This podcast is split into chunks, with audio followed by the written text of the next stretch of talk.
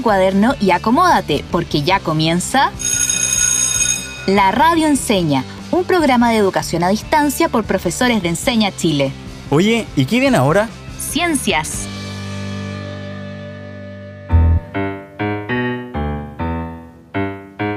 Bienvenidos y bienvenidas a un nuevo capítulo de Ciencias de la Radio Enseña. ¿Quién anda por ahí? Ya llegaste, Pedro.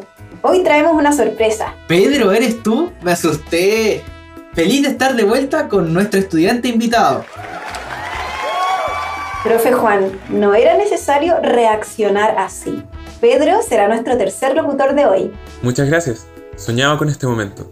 Ahora le estoy poniendo leña al fuego. Hace frío por acá.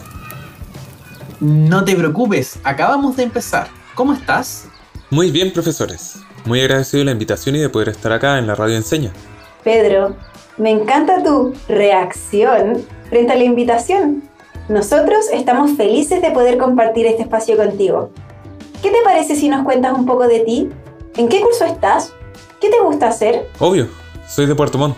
Tengo 14 años, estoy en primero medio y me encanta cocinar y tomar mate. A mí también me encanta el mate. Oye, te escuché que estabas poniendo leña, pero ¿a qué? ¿Dónde? Sí, a la combustión lenta que tenemos en mi casa. La usamos para calefaccionar. Sí, en el sur se le dice combustión a la estufa a leña que se usa para calentar las casas. ¡Wow! Ay, perdón por mi reacción tan sorprendida. Ya, profe Sofi, ¿por qué dices tanto la palabra reacción? Tercera vez en dos minutos. Me pillaste, profe Juan. Es que hoy vamos a hablar de ese tema. Justo iba a preguntar. ¿Y cuál sería ese tema? Ajá, vamos a conversar de reacciones químicas, de la química que vivimos en nuestro día a día, de la química que nos rodea, pero que a veces pasamos por alto. Mm, como por ejemplo. Por ejemplo, tómate un minuto y piensa, ¿qué es lo primero que haces cuando te levantas en la mañana? ¿En cuál o cuáles de tus acciones puedes identificar algo de química? Profe Juan, yo cuando me levanto, lo primero que hago es poner a hervir agua para prepararme un rico té. Yo, lo primero que hago es avivar la combustión poniendo un palo de leña. Tal como me pillaron al inicio del programa. Muy necesario para tener la casa temperada. Oye, pero ¿alguna vez te has preguntado qué ocurre con ese palo de leña cuando está en contacto con el fuego? Ahí hay reacciones. Bueno, se quema y libera calor. Sí, y también cambia su color, su olor y su forma. En cambio, el agua cuando se calienta... Sigue siendo agua, aunque si se calienta mucho, pasa a ser vapor. Pues diste en el clavo. Justamente acabas de ayudarnos a diferenciar un cambio químico de uno físico. Oh, sí. Ahora que recuerdo, esto lo vimos con mi profe de química. A ver, déjenme buscar acá mis apuntes. ¡Excelente! Mientras Pedro encuentra sus apuntes, te queremos dejar invitado e invitada a que vayas a buscar tu propio cuaderno y tu lápiz. Sí, profe Juan, qué bueno que lo mencionas. Yo ya tengo listo mi cuaderno y unas preguntas que tengo para nuestro invitado de hoy. Ya lo encontré. Genial. Entonces, Pedro, ¿qué nos puedes decir sobre la química detrás de calentar el agua y una combustión a leña? Que se tratan de dos tipos de cambios diferentes. Uno es un cambio físico y otro es un cambio químico. Muy bien, así es.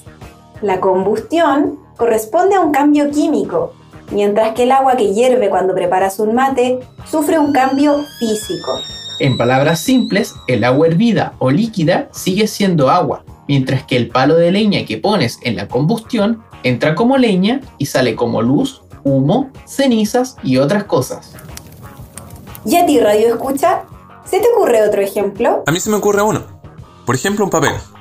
Cuando lo arrugo, cambia físicamente, pero no varía su naturaleza química. En cambio, si lo quemo, sí varía y ocurre un cambio químico. Excelente ejemplo. Ahora vamos a ponernos en modo entrevista porque queremos conocer un poco más de ti, Pedro. Sí, y para eso vamos a conversar sobre tu rutina diaria, sobre tus gustos, las actividades que te mantienen ocupado y lo que observas diariamente y así poder identificar las reacciones químicas que ocurren en tu vida cotidiana o alguna de ellas. Y el reto es mantener siempre la curiosidad a flor de piel. Suena interesante, pero ¿para qué? ¿de qué nos va a servir identificar las reacciones químicas? Pues porque la química está presente en situaciones cotidianas, incluso en nuestro cuerpo, por ejemplo cuando comemos o cuando dormimos. En todo lo que hacemos y también en todo lo que nos rodea. Y siendo curiosas y curiosos, podemos descubrirlo. Genial. Entonces, Pedro, ¿estás listo para contarnos sobre tu rutina diaria? Sí, listo y dispuesto.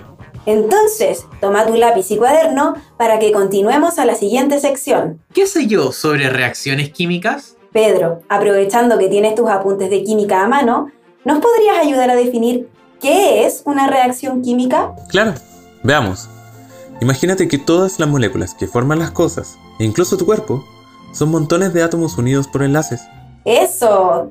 Entonces, cuando esos enlaces se rompen y se forman otros nuevos, es cuando ocurre una reacción química. Eso, o bien, necesita energía o libera energía al ocurrir, que puede ser en forma de calor o no. Ahora, ¿cómo llamamos a quienes participan de una reacción química? A las sustancias iniciales se les conoce como reactantes, y a lo que se produce al final de la reacción se le conoce como producto. Tomemos el caso de la leña quemándose durante la combustión. Acá, la leña es el reactante. Sí, y los productos son la ceniza, el humo y el calor. Exacto. Los reactantes es lo que tenemos antes de una reacción y los productos es lo que resulta de esa reacción. Así como cuando cocinamos un pastel, mezclamos cosas y obtenemos un producto. Oye, ¿y a ti, Pedro? ¿Te gusta cocinar? Sí, ahora que lo mencionas, me encanta cocinar cosas dulces, como alfajores o queques. Genial. Entonces tienes experiencia. ¿Podrías compartir una receta con nosotros y quienes nos escuchan? Obvio, yo veo varios tutoriales para mis recetas, pero mi producto estrella es el brownie de chocolate. ¡Qué rico! Con una bola de helado encima. Ya, a ver, anoten. Primero hay que derretir la mantequilla con el chocolate. Luego, batimos dos huevos con el azúcar. Ojo que esto último es clave. Finalmente juntamos la mezcla de chocolate con la de huevo y agregamos las nueces.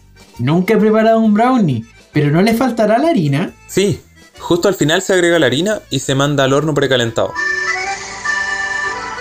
Tu receta me dio hambre. A mí también. Pedro, ¿te das cuenta de que los ingredientes equivalen a los reactantes de una reacción química? Sí, y lo que preparé, el brownie en este caso, es el producto. Que tiene una consistencia muy diferente a todos los ingredientes por separado. ¡Qué rico suena eso! Pero, oye, ¿y cómo te das cuenta de que estás frente a una reacción química? Cuando ocurre una reacción química, se puede observar, por ejemplo, el desprendimiento de un gas, de luz o energía térmica. O también puede ocurrir un cambio de color o la formación de un sólido. Y otras manifestaciones. Así es. Entonces, ¿te parece si buscamos reacciones químicas dentro de la rutina de nuestro entrevistado? Es lo que estaba esperando.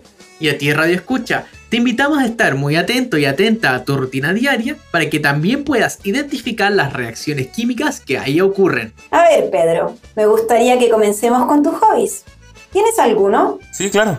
En mi tiempo libre me gusta ayudar a mis papás en su emprendimiento de carpintería. Hacen muebles a pedido y también reparan los que están en mal estado. Oye, qué entretenido. Es un hobby muy útil. Sí, yo siempre he pensado que deberíamos aprender más sobre esto en el colegio. Sí, yo siempre ayudo en el colegio a reparar mesas o sillas que tienen los clavos ya oxidados o están viejas y se rompen. Oye, pero qué genial. Y cuando haces esas reparaciones, ¿te has preguntado qué pasa cuando un clavo se oxida o la madera se pone vieja? Mmm, el clavo se oxida cuando cambia de color. También toma un olor a metal fuerte. Exacto. Cuando un clavo está expuesto a la intemperie, se oxida porque el hierro reacciona con el oxígeno del aire, lo que corresponde a una reacción química. Entonces, en ese caso, ¿cuáles serían los reactantes y los productos? El clavo, el aire serían los reactantes. Y el color café y el olor fuerte serían los productos. Así es, pero en conceptos químicos estaríamos hablando que los reactantes son el hierro del clavo y el oxígeno que está presente en el aire. Lo que genera el producto trióxido de dihierro, o en otras palabras, el clavo oxidado. Mmm, interesante. Entonces, para evitar que se oxiden los clavos, debemos protegerlos del oxígeno. Excelente conclusión, Pedro. Veo que estás atento.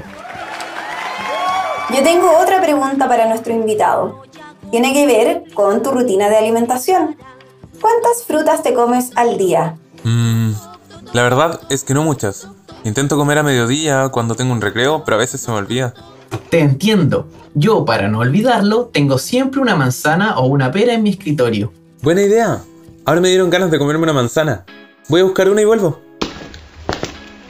Profe Juan, ya no puedo dejar de ver reacciones químicas en todas partes. Me pasa lo mismo. Ojalá a Pedro también. Pucha, no encontré ninguna manzana buena. Estaban todas un poco podridas y con mal olor. ¡Ajá! Justo estábamos comentando con el profe Juan si ahora ya estabas viendo reacciones químicas en todas partes. Sí, en esa manzana, por ejemplo, ¿qué crees que puede estar pasando? Se está descomponiendo. Exacto, y eso gracias a que ahí están ocurriendo reacciones químicas. Como por ejemplo que el azúcar o glucosa de la manzana está siendo transformada a etanol y dióxido de carbono en un proceso que se llama... ¿Fermentación? Muy bien, Pedro. Si te fijas, en este caso la glucosa es el reactante que tras ciertas reacciones químicas es transformado en etanol y dióxido de carbono, los productos. Mientras que en el caso de la oxidación de un clavo, ocurre que dos reactantes dan origen a un producto. Lo que nos lleva a poder clasificar a las reacciones químicas en dos grupos, de síntesis y de descomposición. Veamos la definición de una reacción química de síntesis. Como su nombre indica, son aquellas que producen sustancias con estructuras más complejas. Claro, como el óxido del clavo. Muy bien, Pedro. Entonces, ¿cuál sería una reacción química de descomposición? Lo opuesto. Es decir, donde los reactantes se dividen en sustancias con estructuras más simples. Tal como ocurre con la manzana que es fermentada. Eso quiere decir que en la reacción de descomposición se obtienen más productos que reactantes, mientras que en la de síntesis salen menos productos que reactantes. Muy bien, pero ¿en qué grupo clasificamos a las reacciones químicas donde, por ejemplo, dos reactantes producen dos productos? Ah, ahí me pillaron, porque no sería ni síntesis ni descomposición. Así es, esas reacciones son las que se llaman de sustitución. Es decir, son las reacciones en que el número de moléculas de los productos es igual al de reactantes y solamente se intercambian átomos entre ellas. A ver, veamos. A ti radio escucha. ¿Se te ocurre algún ejemplo? Mm, yo estaba pensando en el capítulo de fotosíntesis que escuché el otro día. ¡Genial! Veo que has estado activamente escuchando la radio enseña, porque ese es un excelente ejemplo. Sí, porque en la fotosíntesis tenemos dos reactantes. ¿Los recuerdas? El agua y el dióxido de carbono. Y se generan dos productos. La glucosa y el oxígeno. Las reacciones químicas se aplican a todo, cuando prendemos una vela o la cocina. Cuando desinfectamos las superficies, cuando nos alimentamos y esa comida se transforma en energía. Sí, siento que ahora puedo ver reacciones químicas en todas partes. ¿Y tu radio escucha? ¿Qué piensas sobre las reacciones que están ocurriendo en tu cuerpo? ¿Se te ocurre alguna? Por ejemplo, ¿qué ocurre con la comida en tu cuerpo? Y para que podamos responder a esto de mejor manera, ¿te parece si vamos a repasar los conceptos claves de hoy? Sí. Pedro, ya que eres nuestro entrevistado de hoy, ¿nos harías el honor de contarnos cuáles conceptos claves anotaste? Obvio. Tengo los siguientes. Reacción química, reactivo, producto y los tres tipos de reacciones. De síntesis, de descomposición y de sustitución. ¡Excelente! Entonces, las sustancias que participan en una reacción química se conocen como los reactivos. Y las sustancias que se producen al final de la reacción se conocen como los productos. Exacto. Y estas reacciones pueden ser de síntesis, cuando por ejemplo dos reactantes generan un producto, o de descomposición, cuando un reactante genera dos productos. O pueden ser de sustitución, cuando dos reactantes se combinan entre ellos y producen dos productos. Y también es muy importante que no las confundamos con los cambios físicos, que si bien pueden cambiar la apariencia de una sustancia, no alteran su composición química. Muy bien, Pedro. Me alegro mucho que te hayan quedado claros los conceptos. Ahora queremos escuchar a otros y otras estudiantes como tú que tienen algo que decirnos. Sí, la pregunta fue la siguiente. ¿Cuáles reacciones químicas pueden estar ocurriendo dentro de tu hogar? Hola, mi nombre es Catalina y en mi hogar ocurren reacciones químicas cuando hacemos pancito amasado. soy Josefa Contreras Vera del tercer año B. Eh, soy de Coya, comuna Machalí y las reacciones químicas que se encuentran en mi casa eh, están presentes cuando se cocina, se fríen papas fritas o cuando se hace fuego en la leña. Excelentes respuestas de nuestros estudiantes. Solo me queda decir que desde ahora en adelante vamos a tener que poner más atención a las reacciones que se nos presentan en nuestro día a día. Pero profesores, yo quiero seguir buscando reacciones químicas. Seguiré buscando. No aguanto la curiosidad. Pero Pedro, todavía no terminamos. Pedro, Pedro. Radio escuchas, iremos a una pausa mientras recuperamos al entrevistado. No se muevan porque se vienen más momentos con mucha química.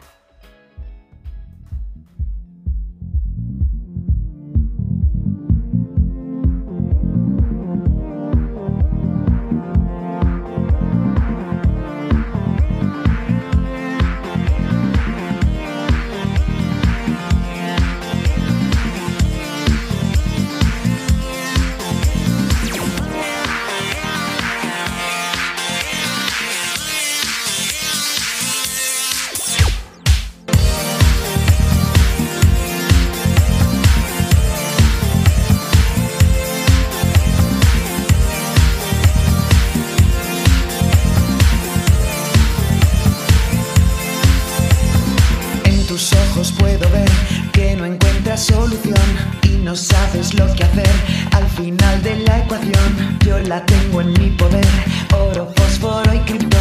Por tu falta de interés, inyecté en mi corazón. Resuelvo el problema y extingo el dolor. Si piensas que la ciencia nunca reemplazará tangente negativa derivada mental, pierdes y que ya no verás. Eleva la potencia, resultado final. Ya estoy configurada para catalizar todas tus emisiones de negatividad. El cambio es evidente, nada hay por demostrar. La química me ha dado lo que tú no me das.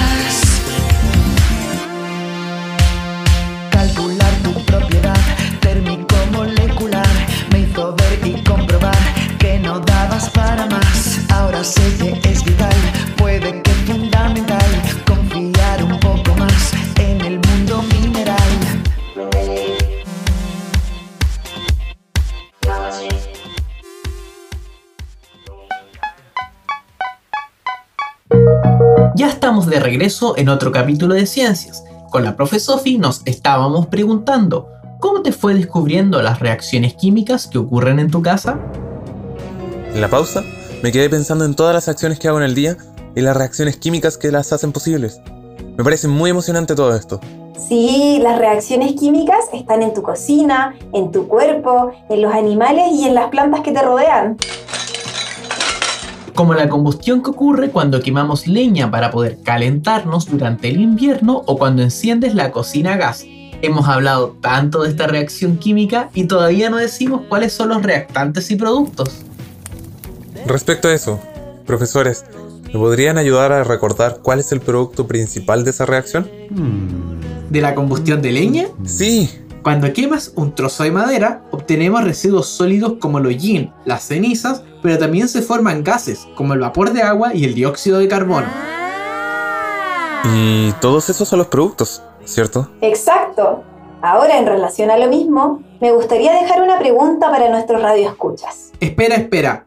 Esperemos que todos tengan su lápiz a mano para que escriban todas las ideas que les surjan. Listo. Súper. Me gustaría que piensen en lo siguiente. ¿Qué efecto podrá tener la liberación de estos gases al ambiente? ¿Y por qué? Reflexiona unos segundos y anota tu respuesta. Ahora es el turno de nuestro invitado. ¿Te parece si nos ayudas a aportar a las respuestas de nuestros auditores y auditoras? Según lo que recuerdo, el dióxido de carbono en exceso es un gas que tiene efectos dañinos para el medio ambiente, pero la verdad no recuerdo las razones. Es cierto lo que dices. El dióxido de carbono es uno de los gases responsables del efecto invernadero, que produce un daño a la capa de ozono. Por lo mismo, la liberación de grandes cantidades de dióxido de carbono se relaciona con el cambio climático. Ah, eso sí lo había leído. Me quedó mucho más claro. O sea, si nosotros quemamos mucha leña, ¿estamos contaminando y con ello aportando al cambio climático? Así es, y al utilizar leña húmeda es peor, ya que se produce una combustión incompleta liberando un gas mucho más peligroso llamado monóxido de carbono.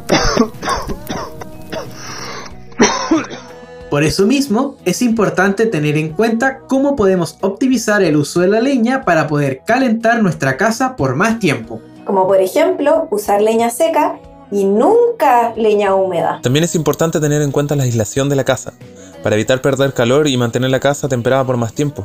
Eso es muy importante. Entonces, si usamos leña seca, gastamos menos y también contaminamos menos. Querido y querida radio escucha, ¿anotaste todos los tips que te dimos? Ahora queremos que ustedes vean estas reacciones y sus efectos en casa. Para eso vamos a partir con un pequeño experimento que nos ayudará a mantener el fuego encendido. O a apagarlo. Pedro, ¿se te ocurre qué pasaría si tapamos una vela con un vaso? Mmm, no, pero me gustaría averiguarlo. Entonces, manos a la obra, porque con este experimento vamos a quitarle el oxígeno a una reacción de combustión. Vamos a buscar los siguientes materiales. Una botella o frasco de vidrio, un plato y un plato hondo con agua. Mientras preparamos nuestro set experimental, me gustaría que Pedro se atreva con una respuesta.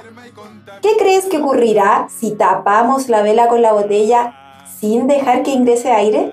Mientras Pedro y nuestros radioescuchas están pensando en la respuesta, vamos a poner el agua en el plato. Luego vamos a poner la vela sobre el plato y el agua y con ayuda de un adulto o adulta vamos a encenderla con mucho cuidado. Cuando esté la mecha encendida, cubrimos con la botella. Ya tengo listo mi experimento. Y mira, se apagó la vela muy rápido. ¡Wow!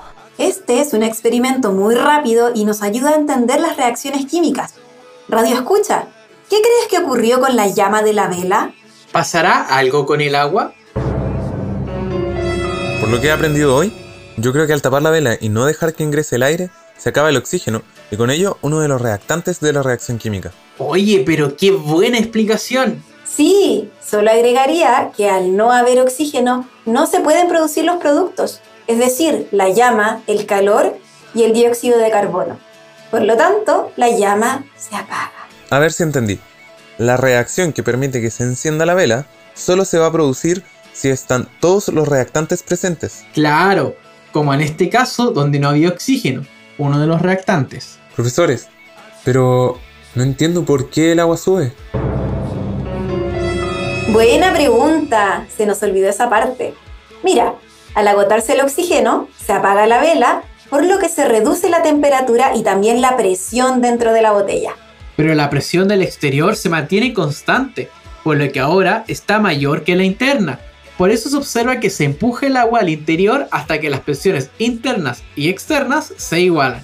Ah, me encanta que todo, o casi todo, puede ser explicado a través de la ciencia. Y no solo eso, también podemos usar el pensamiento científico para resolver problemas. Sí, como por ejemplo, ¿qué haces cuando te ataca un dolor de estómago? ¿Cuando comes mucho o muy mal? A ver, primero busco la causa del malestar.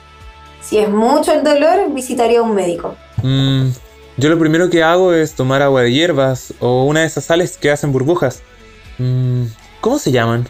Ah, esa es la que se llama sal de fruta. Sí, la venden en formato sobre, pero tú también la puedes hacer en tu casa con ingredientes de la cocina. Y no solo es buena para aliviar molestias estomacales, sino que también podrías inflar un globo con el gas que libera.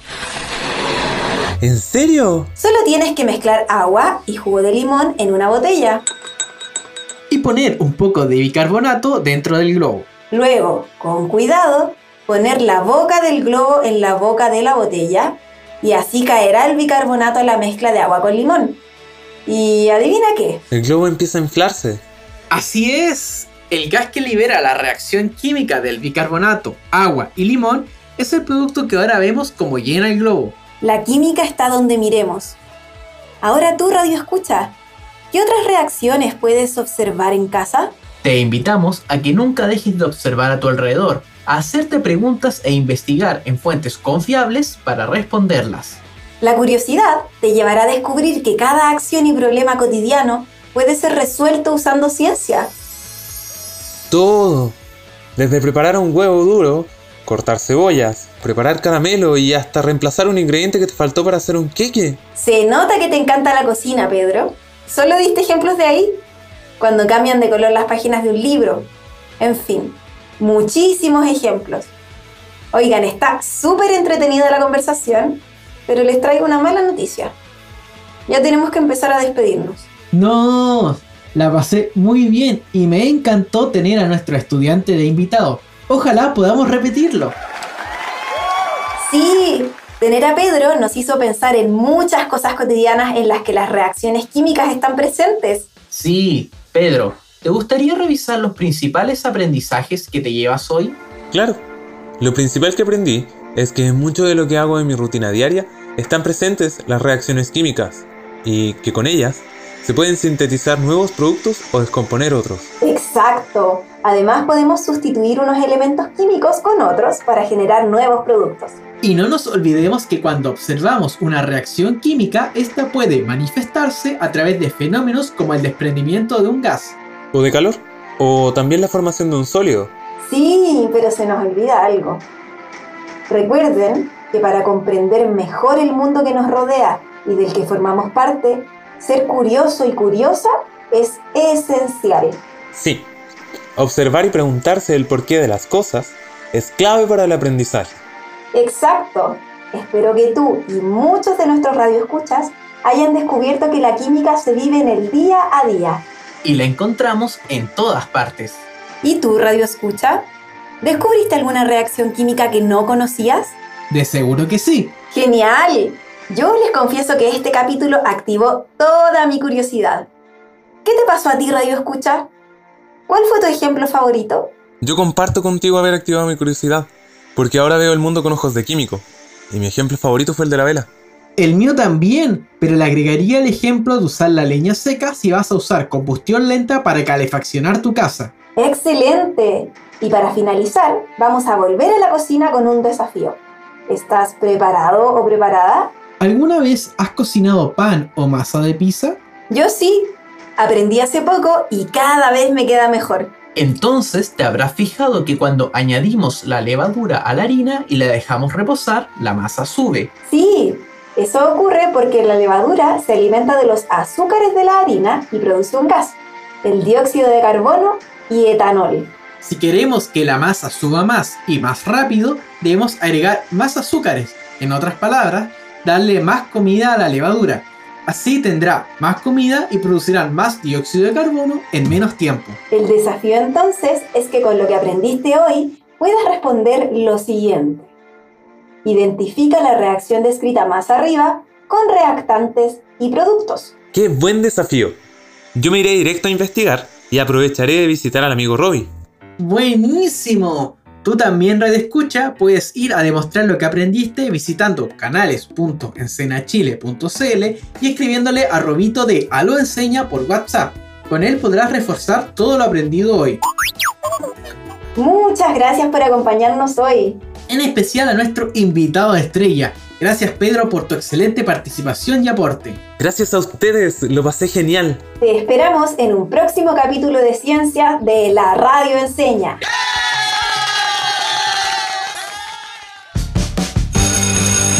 Termina la clase y parte el recreo. Descansa. Nos encontramos mañana a esta misma hora en la radio enseña. Y si quedaste con gusto a poco, te invitamos a revisar nuestra página canales.encenachile.cl con N, no con ñ, donde encontrarás este y más capítulos, además de guías que te ayudarán a poner a prueba todo lo aprendido. ¡Te esperamos!